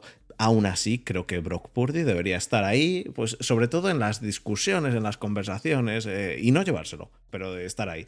E, en este caso, opino lo mismo para, para Siriani. y, creo que Siriani ha hecho un trabajazo. Creo que no sé. vamos, creo que habéis encontrado un, head coach muy bueno. Eh, yo, por vosotros, espero que, que, que continúe siendo así, porque hemos visto muchos head coaches que se merecían el Coach of the Year y que luego han acabado eh, como han acabado. Tanto, pues tanto hemos visto a, a este mm, a Nagy ganar el Coach of the Year y no volver a hacer nada, como se lo hemos visto hacer lo, literalmente lo mismo al. ¿Cómo se llama este? El de. el de Browns. Al ser rival, divisional. A Stefanski. Al ser rival divisional, trato de olvidarles. Eh, eh, a Stefanski. Y, y hemos visto lo mismo. Mm, un, un, Stefanski luego que, uff, incluso los seguidores de Browns diciendo, joder, Stefanski, este Stefanski no es el del Coach of the Year. Entonces, yo espero que continúe por, por más años, aunque no se lo lleve, pero sí que creo que debería estar considerado. Igual que quizá debería estar eh, igual que opino que debería estar considerado este Andy Reid y no se lo va a llevar, porque no se lo va a llevar Andy Reid teniendo el equipazo que tiene, es, es, que es muy fácil ser coach of the year teniendo ese equipazo. Bueno, pero eh, sí, sí, pero eh, ha cambiado la manera de jugar. De hecho, lo ha dicho José Ladio antes. Hay, la manera que tiene Kansas de jugar este año a la de que veníamos acostumbrados los cuatro años anteriores es totalmente distinta. Eh, estoy de acuerdo y es, y, por eso digo de tenerle considerado, pero sabemos también el bling bling de este premio y, que el, y, que quien se lo va a llevar va a ser uno que ha llevado a un equipo. Pues eso, o Doug Peterson que ha llevado a un equipo del pick 1 al pick eh, al pick. No, sé en qué pick cogen este año los Jaguars, pero vamos. Pues se han eh, quedado entre los 8 mejores, pues cogerán pues el 24 o el 25, por ahí cogerán. Sí. Entonces, que por eh, cierto, ahora que ha dicho Mandagi, que Mandagi está en Kansas ahora. Sí, pero no le ponéis de, head coach, ¿a que no? No, pero no, está entrenador de quarterbacks. Bueno, pero, no es lo mismo, no es lo mismo. No, yo creo que lo han puesto ahí como, como cuando se jubila un, empresario y lo ponen ahí, ¿no? Ahí de, asesor de no sé cuántos. Ahí, tú no molestes mucho y ya está. Vuelto con el maestro a estudiar, a ver si aprende más. A ver, a ver. no, no, sé yo si se va a volver a aprender mucho más. A ver si se recupera, sí. Bueno, eh, ¿Os parece bien que pasemos entonces a las preguntas de, los oyentes? Porque eh, hay, preguntas, hay preguntas bastante interesantes eh, de las cuales podemos seguramente sacar, sacar algo más de, programa. Em, y tampoco quiero teneros aquí hasta tardísimo. bueno, pues la primera pregunta yo hago la pregunta y ya digo hacia qué lado la tiro, porque hay algunas que, que, son claramente para un lado o para el otro. La primera pregunta es de Indy88 y nos pregunta, si tuvierais que comparar esta Super Bowl con cualquiera de los últimos años en, real, en relación a cómo llegan los equipos, las características de cada uno y lo igualado o no que pueda estar, ¿cuál mm. sería la que más se le podría parecer? A ver, José Ladio, ¿tú qué opinas? Pues es que... Ostras, vaya pregunta.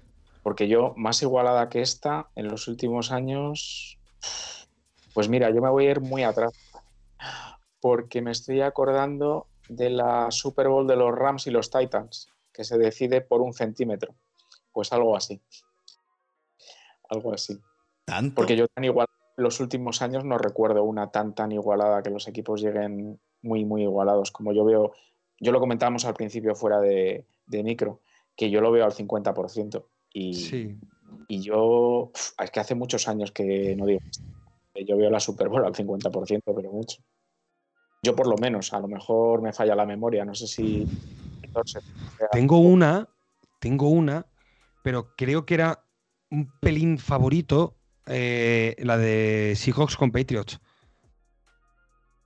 La de Seahawks con Patriots. Pero creo que Seahawks llega con un punto de favoritismo a esa Super Bowl. Yo, también creo que Seahawks siga siendo favorito a esa Super Bowl, ¿eh? Pero, pero creo que, pero no sé si es que me viene a la cabeza eso no, por favoritismo, sino por comparar Seahawks con Eagles, que parecía un equipo mucho más compacto, ¿no? Con la Legion of Boom, eh, un equipo defensivo imperial que era muy difícil anotarle, con el mejor Russell Wilson que quizás hayamos visto, y con unos Patriots que parecían que estaban ahí por decreto ley, como parece que está Kansas.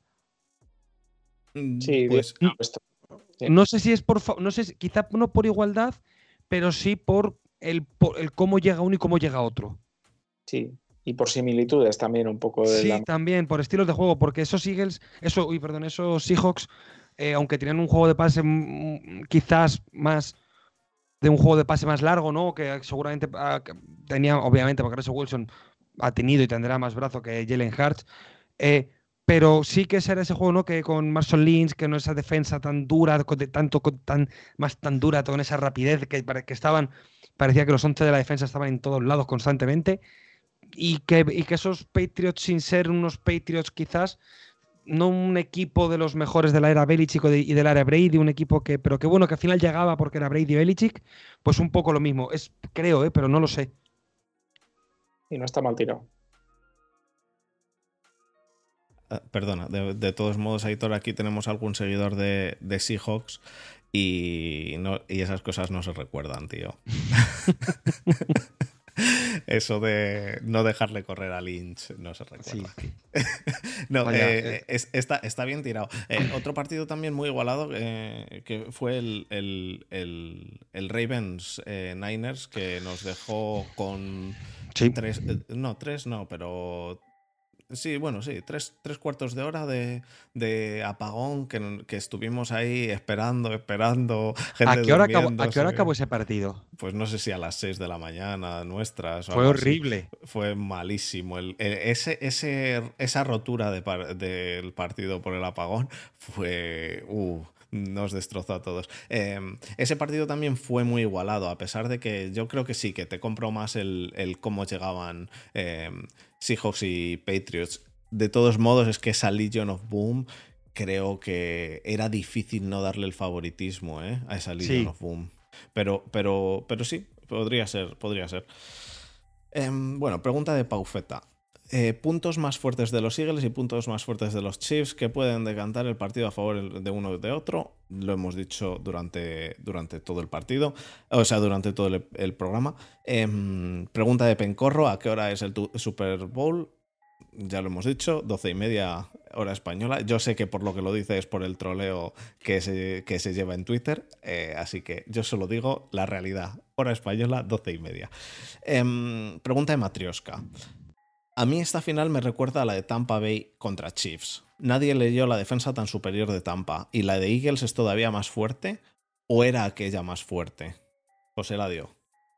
Uf, pues es que. E-, esa, defensa, esa defensa con un Vita Bea que, que, estaba imperial, eh, con eh, la defensa en general, eh, la Bonte David mm, Damonto David, Devin White, Shakir Barrett. Muy buena, Devin White. Devin White que, después de eso mm, no ha dado tanto que hablar como, como hasta eh, como en esa temporada. ¿eh?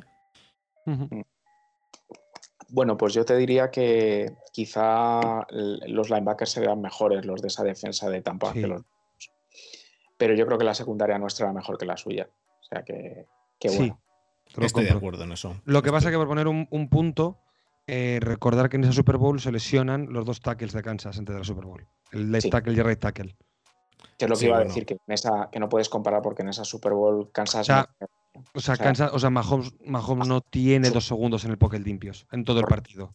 El partido. Y aún así en esa Super Bowl vimos a Mahomes hacer pases que, que bueno, de, otro planeta, de otro planeta. Ahí fue cuando ya empezamos a ver a un Mahomes que decías, o sea, las opciones que tienes son pasar en el pocket bien o pasar fuera del pocket mal, pero aún así completar eh, esto que es. El problema eh, fue que no, el problema fue que no era ni otra, que no, que es que ni fuera del pocket pudo completar bien, porque no le, porque los es que fue, fue, una pena, porque fue, al final se quedó una Super Bowl un poco sosa. Yo creo que incluso para el espectador medio, porque es que era una presión, presión constante, constante, constante, correr, scramble, scramble, rollout al otro, rollout al otro. O sea, era, era imposible. O sea, que al final son, creo que acaba 31-9, me parece, y son tres field goals de Kansas. De todos modos, los pases que hace eh, Mahomes, aún así, hay, hay algún pase que eh, poniéndote, quiero decir, poniéndote en contexto y viendo cómo estaba desarrollándose el partido, dices, ¿cómo ha hecho eso Mahomes? Aún así. Sí, el, famoso este a pesar de que pierdan, a pesar de que pierdan, hay pases de Mahomes que, que eh, hay otros 31 quarterbacks en la liga que no hacen un, eh, hay otros 31 quarterbacks en la liga que ese partido lo acaban a cero. Sin tackles y con esa defensa Lo acaban a cero. Con un, con un Vita Bea que directamente se llevaba al, al, gar, a los dos Gars y al center. Sí, sí, el partido, Vita Bea, el, el, partido Vita Bea fue, fue descomunal. Entonces, eh, eh, ojo, cuidado, que, que suficiente hizo con, lo que tenía. Pero, eh, pero es cierto, es cierto eso que, eso que estás diciendo, José Ladio, que, los, los Eagles, la, secundaria, yo es que la secundaria a mí me, vuelve loco. Y, es una de las cosas que me quedo con ganas de estos Eagles, de mm, poderlos ver en persona. quiero decir, los que hayamos visto fútbol americano en persona, sabemos que en, que, en el estadio ves la secundaria, que es lo que no ves en, el, en la tele. Y, esa, e, ese no ver la secundaria, sí, luego lo ves, eh, quiero decir, luego lo ves en el, en el, en el coach tape, ¿no? En el coach tape te lo pones y, ves a la secundaria, pero eso ya es dos días después, no es lo mismo. Y en persona, ver, ver a la secundaria, uh, ver a esta secundaria tiene que ser bonito. Yo además, como he dicho antes, eh, al ser seguidor de Steelers y tener una secundaria últimamente que da bastante pena, le echo de menos a la secundaria. O sea, lo que viene siendo la secundaria y la línea ofensiva ahora mismo son mis debilidades porque es en lo que peor está mi equipo. Y, me, gustan mucho somos equipos hermanos, que en los años 40 fuimos los Steagles. los los eh, eh, los dos de Pensilvania, sí, sí, es cierto. Es unos años. O sea que somos primos hermanos. Eh, hermanos, básicamente. Yo, de hecho, este año, este año fui a Pittsburgh con más gente de, los de, seguidores de Steelers de, allí de España. Y.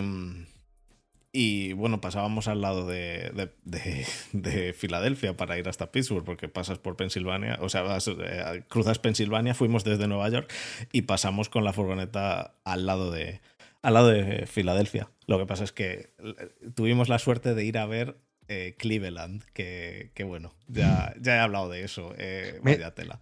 Es que, entre, es que yo digo Filadelfia, Cleveland y Pittsburgh, me entra un frío en el cuerpo. Eh, no, no, fuimos en. si tuve casi una insolación en el partido, porque fuimos en verano, o sea, fuimos en, la segunda ah. semana. Entonces, eh, en Pittsburgh hizo un calor y Cleveland lo que pasa es que al llevar la camiseta de Steelers. Eh, la, no, fue, no fuimos demasiado bienvenidos, pero bueno. Por lo que sea. Por lo que sea. Eh, siguiente, siguiente pregunta. Esta es de Matrioska. Eh, ah, no, la anterior era de Matrioska. Eh, la de Sports City. primeramente, un abrazo a la pareja de invitados, grandes personas para representar a grandes franquicias. ¿Qué opinión tenéis respecto a vuestro rival a nivel deportivo y fuera de los campos? hemos hablado ya a nivel deportivo. Y esta sí que me gusta. ¿Qué jugador quitaríais del equipo rival? Si, pudieseis quitar un jugador del equipo rival, ¿a quién? A ver, José Ladio. Lo tengo clarísimo. Pero clarísimo. Fíjate, os voy a sorprender. Yo me quedo con Kelsey. ¿Sí? Yo me quedo con Kelsey. Para el equipo, que, claro, porque quiero, quiero quitar un jugador para mi equipo, ¿no? Yo me quedo con Kelsey. No, no, no, no, no que le quitases para que no jugase. Pues eso. Vale. ¿Y tú, Aitor? Joder, es que eso, es, lo que habla bien de Filadelfia. Que tengo cuatro nombres en la cabeza. Eh, claro. ¿A quién quitaría? Tengo cuatro nombres en la cabeza. Pues quitaría a Slay, pero, pero tengo a Bradbury. Claro.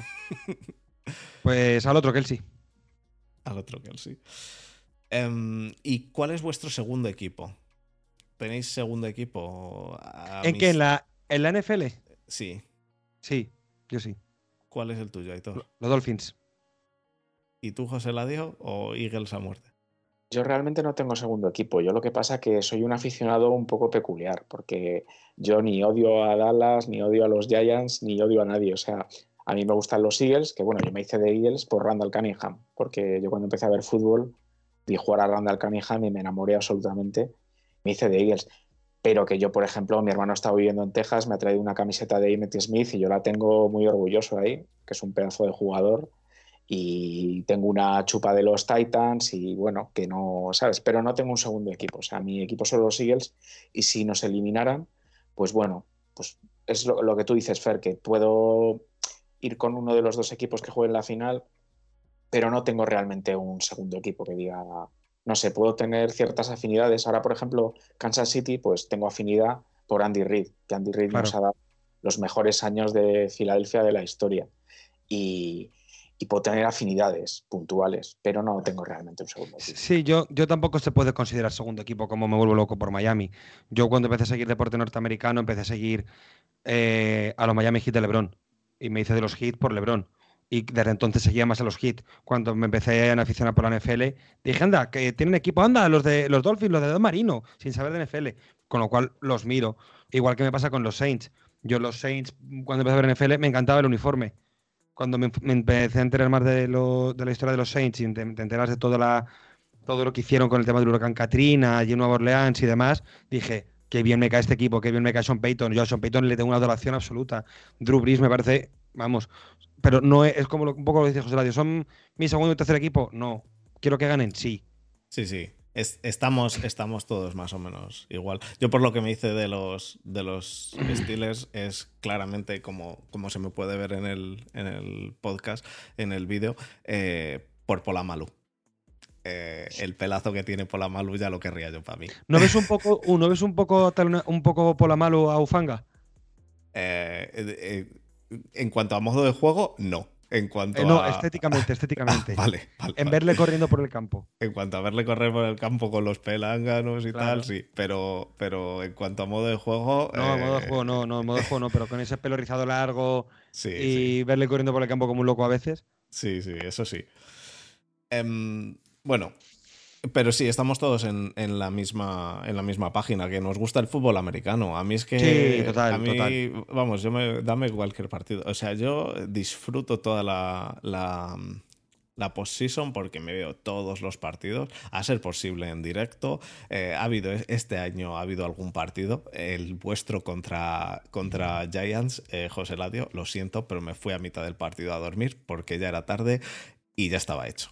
Eh, pero pero aún así eh, me veo todos los partidos sin tener ningún spoiler, los disfruto todos, disfruto el análisis y eso a mí es que eh, prefiero eso al fanatismo realmente. Pues sí, soy seguidor de Steelers, pero... Totalmente de acuerdo. Yo de hecho cuando grabo las, las, De hecho tú viniste el año pasado para Steelers y tal, yo en postemporada te citaré a ti, José Ladio, para hablar de Eagles.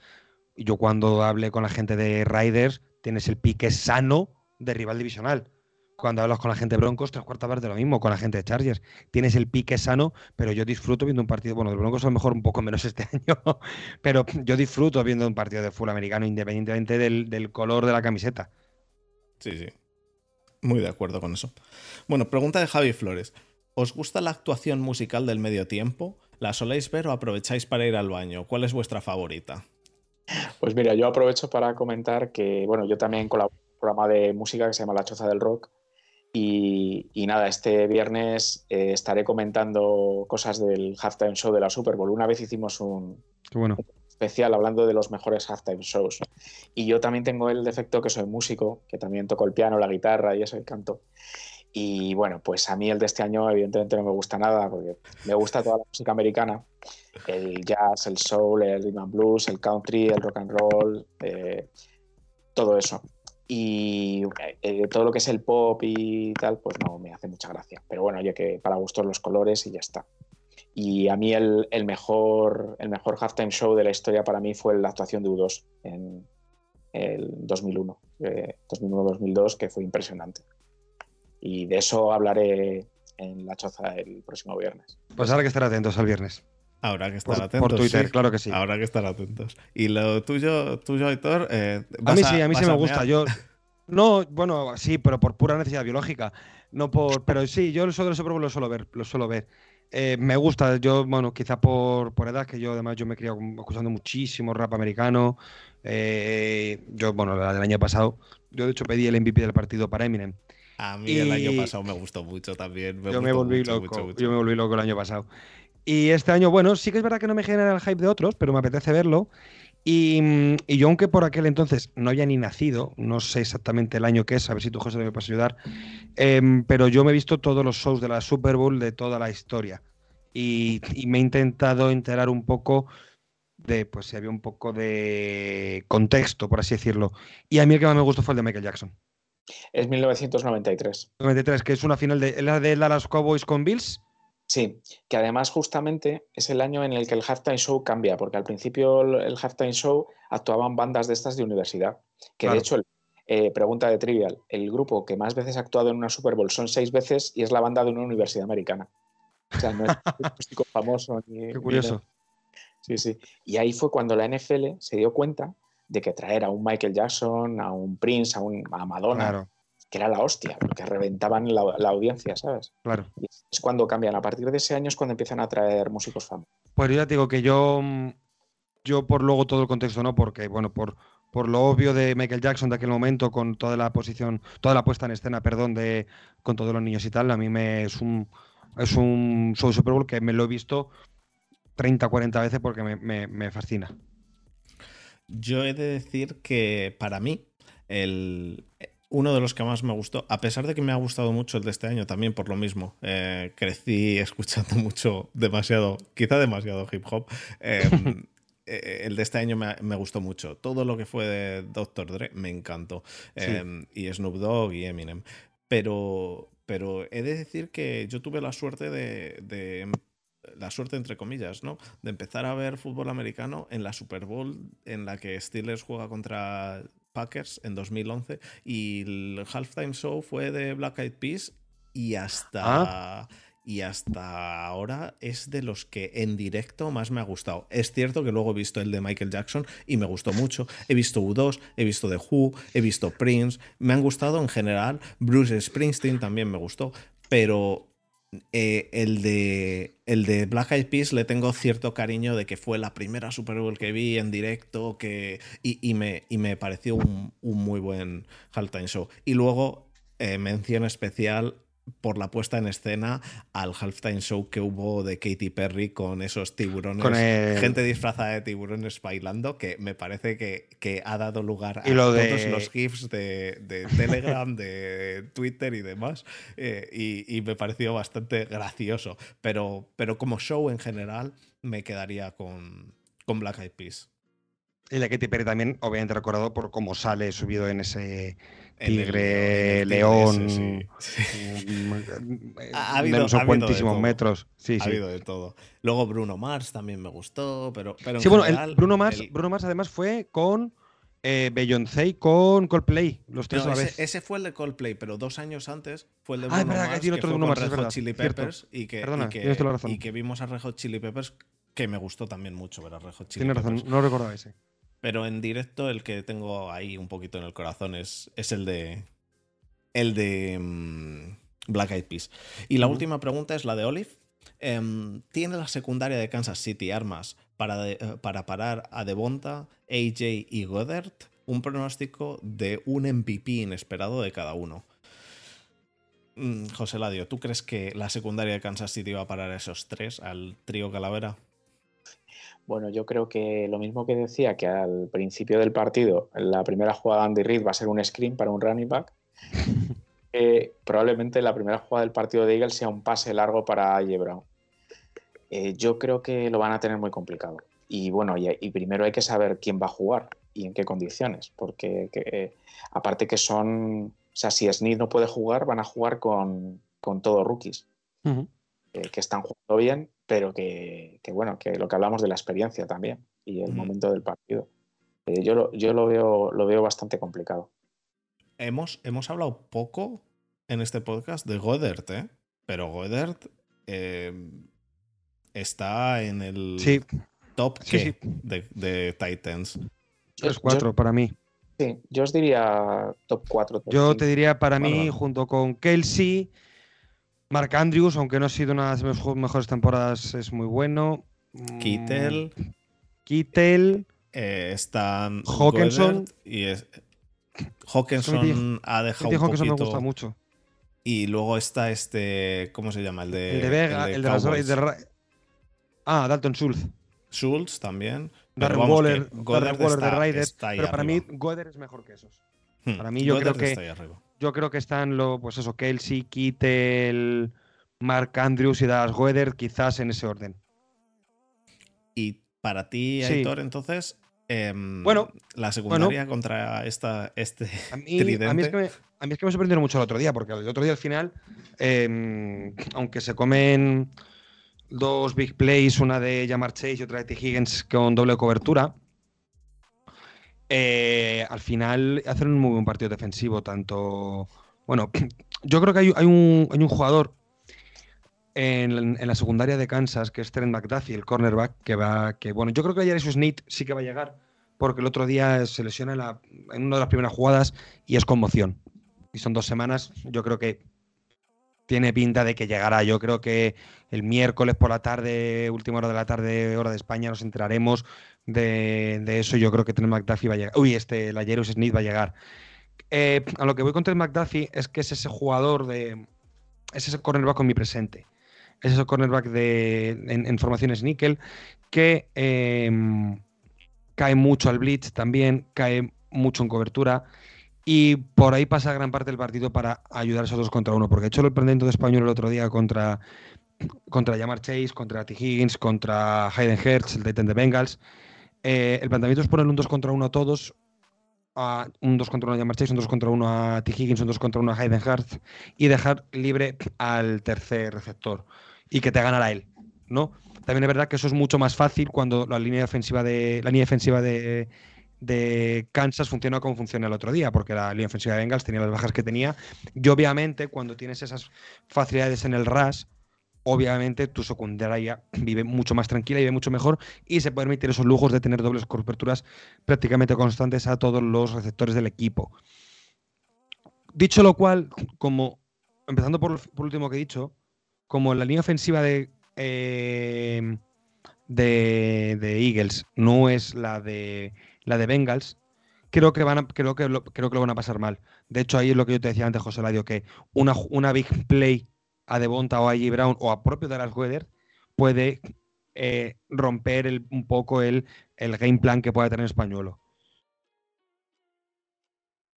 Pues sí. Y esa, y esa es mi aplicación de la secundaria de Chiefs. Ahora, aún así, hacen, para ser rookies, hacen el otro día un muy buen partido contra Bengals.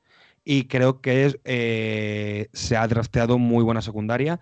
Y yo creo que va a haber otro jugador que va a tener bastante importancia en este partido, que es Karlaftis, el, el griego, el, Uh. el, el edge. Mm, Ese, eh, nuestro eh, compañero Desma, estaba enamorado del, del griego. Eh, muy bueno, muy bueno. Y a, a mí he de decir que me gustaba mucho, pre-draft, me gustaba mucho Leo Chenal, que también le tenéis. Y, y Soy regular este año. quizá, quizá algo peor de lo que se podría esperar Sí. de una tercera ronda. Pero, sí. pero es que es que en el draft, eh, quiero decir, sabiendo que llegaba a tercera ronda, eh, en el draft es que era un caramelito, ¿eh? En tercera Sí, ronda. sí, sí.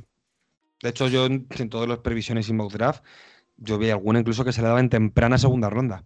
Mm, yo, yo más por la tercera. Lo que pasa es que le caía siempre a Steelers, no sé por qué. Porque tú querías que le cayera a Steelers. Hombre, que lo quería yo. Bueno, chicos, pues em, yo creo que con eso podemos cerrar. Em, la semana que viene mm, no grabaremos el lunes, grabaremos el martes, porque yo el fin de semana voy a estar en Madrid y, el, y el lunes vuelvo. Eh, yo al vivir aquí en Berlín, pues me tengo que volver.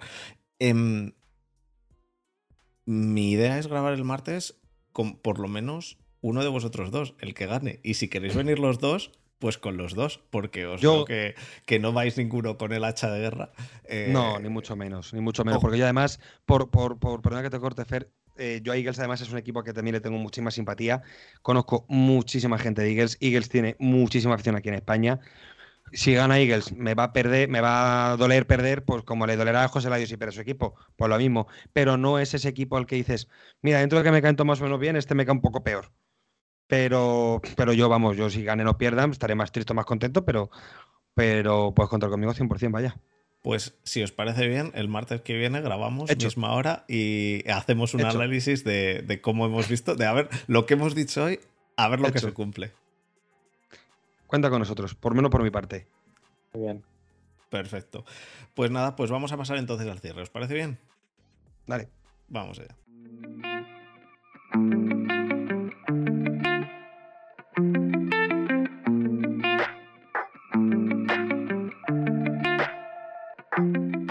Muchísimas gracias a todos por haber estado ahí una semana más.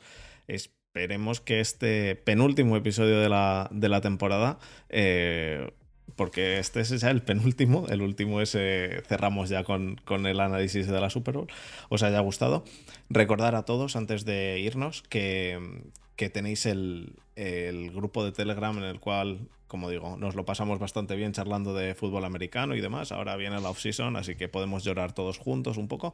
Eh, para poder entrar lo tenéis tanto en nuestro Twitter como en, tele, eh, como en la descripción del, audio, del vídeo y de todo. así que es sencillo llegar. Y, dar las gracias a, los dos, a José Ladio y a Aitor. Muchísimas gracias por haber estado aquí. Recordar a todos que José Ladio va a estar este viernes, viernes día 10, en directo charlando de, halftime shows, ¿verdad, José Ladio? Eh, haz la promo. Sí, nada, es, un programa que, que es en mariscalrock.com, es la emisora de Mariscal Romero, es una emisora de heavy metal y el programa se llama La Choza del Rock. Yo recomiendo mucho el programa porque eh, lo hacéis mamolero, es, es mi amigo, y, toma una perspectiva muy chula sobre la música relacionada con la historia. Y yo qué sé, pues tiene unos programas chulísimos sobre la guerra de Vietnam, por ejemplo, yo qué sé. Y te va contando ciertas cosas así con anécdotas y tal, y mezclando con la música es muy divertido. Y nada, yo tengo una sección que se llama En la moto de José y, y nada, y la hago pues eso, cuando buenamente puedo. Y aprovechando la Super Bowl, pues siempre hacemos. De todas maneras, en el Twitter os dejo luego el programa completo que hicimos en 2019, hablando de, bueno, mi, top 5 de halftime shows y hablando de toda la historia de los halftime shows de la NFL, que está bastante chulo. Pues lo meteremos también en la descripción del, podcast y así lo podéis, podéis llegar a él.